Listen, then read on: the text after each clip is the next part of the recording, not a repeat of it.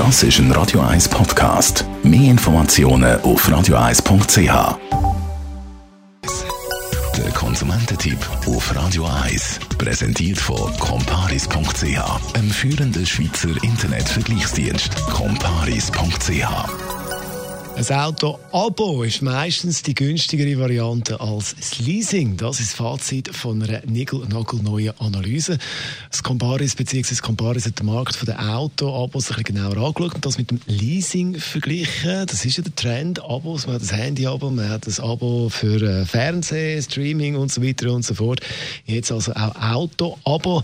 Andrea Auer, Autoexpertin bei Comparis. Äh, wenn man sich jetzt mit dem Abo noch nicht so beschäftigt sich noch nicht konkret kann vorstellen kann, wie funktioniert denn das genau beim Auto?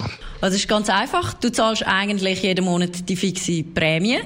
Hast zum Auto an aber Versicherung, Service, Reifen, bis zu der Vignette alles inklusive. Also quasi das All-Inclusive-Paket. Jetzt, das klingt ja eigentlich wie so ein Full-Leasing oder eine Langzeitmiete. Ja, nicht ganz. Beim Abo hast du natürlich viel die höhere Flexibilität. Das heißt, du kannst dein Abo jederzeit wieder künden, meistens mit einer 30-tägigen Frist.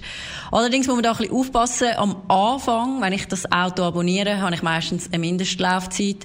Die liegt etwa zwischen drei bis sechs Monaten in der Regel. Jetzt, das klingt ja alles wunderbar. Was muss man beachten? Ja, du hast natürlich eine gewisse Einschränkung bei der Modellwahl. Das heißt, du kannst dein Auto nicht einfach selber konfigurieren. Du musst einfach das nehmen, was es gibt. Allerdings gibt es jetzt auch immer mehr Anbieter auf dem Markt und so steigt natürlich auch die Auswahl der verschiedenen Fahrzeuge. Andrea Auer, Autoexpertin von Comparis zum Thema Auto im Abo.